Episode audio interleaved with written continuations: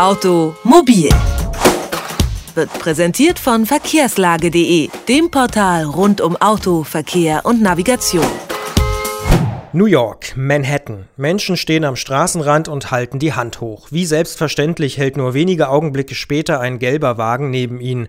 Kaum eine andere Stadt hat das Transportmittel Taxi so für sich entdeckt wie New York. Hierzulande ist der typische Taxifahrer vielleicht dann doch eher Anzugträger, der schnell zum Termin will. Er steigt gehetzt in den Wagen, den er sich vorher per Telefon bestellt hat. Die Zukunft liegt im Individualverkehr, heißt es immer wieder. In den App Stores sammeln sich Angebote, die Mitfahrgelegenheiten mit Bus und Bahn verknüpfen. Neue Verkehrskonzepte in Großstädten integrieren verstärkt auch den Fahrradverkehr. Doch welche Rolle spielen Taxis noch für den öffentlichen Personennahverkehr? Darüber spreche ich mit Martin Randelhoff. Er studiert Verkehrswissenschaften in Dresden und hat für seinen Blog Zukunft Mobilität den Grimme-Preis bekommen. Schönen guten Tag, Herr Randelhoff. Hallo. Ja, wann sind Sie das letzte Mal mit dem Taxi gefahren? Ähm, letzte Woche. Also Sie machen das schon mal noch häufiger, sage ich mal. Ja, so zwei, dreimal im Monat zu irgendwelchen Terminen immer. Ja, für den regelmäßigen Verkehr werden in Deutschland ja aber trotzdem eher Bus und Bahn genutzt, auch weil Taxifahren im Vergleich dazu dann doch deutlich teurer ist. Ist das Taxi so ein bisschen Lückenbüßer? Würde ich gar nicht sagen. Ähm, es kommt immer drauf an. In Deutschland fahren drei große Gruppen mit dem Taxi. Das sind einmal abends und nachts Jugendliche, wenn sie aus der Disco nach Hause fahren. Geschäftsleute eben zu ihrem Termin oder ins Hotel, zum Flughafen, zum Bahnhof. Und dann auch noch ältere Menschen äh, zum Kranken Haus oder zum Arztbesuch. Und das sind gar nicht so wenige. Aber es gibt ja trotzdem Leute, die sagen, eigentlich Taxis brauchen wir nicht mehr so richtig, wenn wir ein vernünftiges Konzept haben. Stimmt das? Nein, weil der ÖPNV auch nicht 24 Stunden am Tag fährt und auch nicht flächendeckend.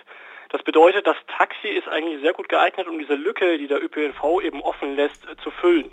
Und ähm, es gibt ja heutzutage sogar schon äh, die Bewegung, dass man Dienstwagen abschafft und die Leute lieber mit dem Taxi fahren lässt, weil das günstiger ist. Die Zahl der Fahrgäste von Bussen und Bahnen, die steigt seit Jahren. Wie sieht es da eigentlich bei den Taxis aus? Das kann man auch pauschal nicht, äh, nicht, nicht sagen. 40, also ein Taxi ist ungefähr 40 Prozent der Zeit leer und 60 Prozent der Zeit besetzt. Und dieser, dieser Wert ist eigentlich konstant in den letzten Jahren. Verkehrswissenschaftler und Politiker, die feilen stets an neuen Verkehrskonzepten und überlegen, wie das alles noch besser funktionieren kann und damit jeder eigentlich jederzeit so mobil wie möglich sein kann. Welche Rolle können denn da Taxis in Zukunft spielen? Sie haben es schon angesprochen, für Lücken in den Nachtstunden zum Beispiel könnte es sinnvoll sein. Gibt es noch andere sinnvolle Ideen, wie man Taxis nutzen kann? Also ähm, es geht vor allem um die Integration in den ÖPNV eben wie gesagt, dass eben Lücken äh, geschlossen werden, dass man Strecken, wo eine niedrige Nachfrage ist, dann mit dem Taxi statt dem ganzen großen Bus fährt. Das ist ja heutzutage auch schon so mit den Anruflinientaxis.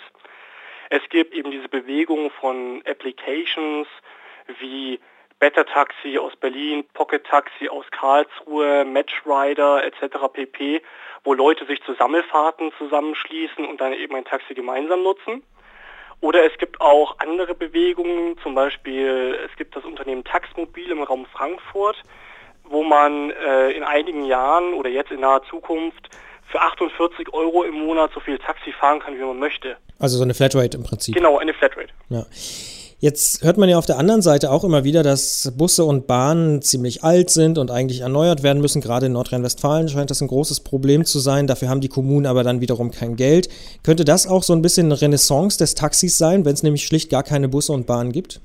Natürlich, also vor allem im, im ländlichen Raum, wo seit Jahren am ÖPNV eingespart wird, ist das sicherlich eine Tendenz.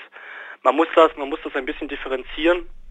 Es gibt Städte mit einem sehr guten ÖPNV, ähm, da spielt das Taxi nur eine, eine Nischenrolle. Es gibt Städte mit einem sehr schlechten ÖPNV, da, da spielt das Taxi eine sehr große Rolle.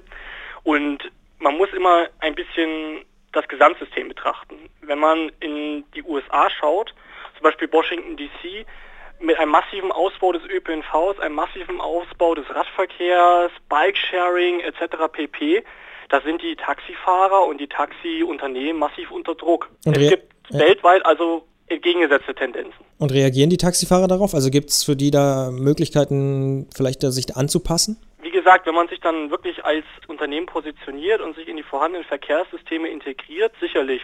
Ähm, in Washington ist man jetzt dazu übergegangen, zu streiken, um höhere Tarife zu, durchzusetzen. Also eher den anderen Weg, sich einzuigeln, igeln, statt zu kooperieren. Sagt Martin Randelhoff. Er ist Verkehrswissenschaftler und Blogger auf zukunft-mobilität.net. Und wir haben gesprochen über die Rolle von Taxis in der heutigen ÖPNV-Welt, in dem öffentlichen Personennahverkehr in den Städten und auf dem Land und über mögliche Zukunftsmodelle von Taxis. Vielen Dank für das Gespräch. Bitte. Automobil. Jede Woche. Präsentiert von verkehrslage.de.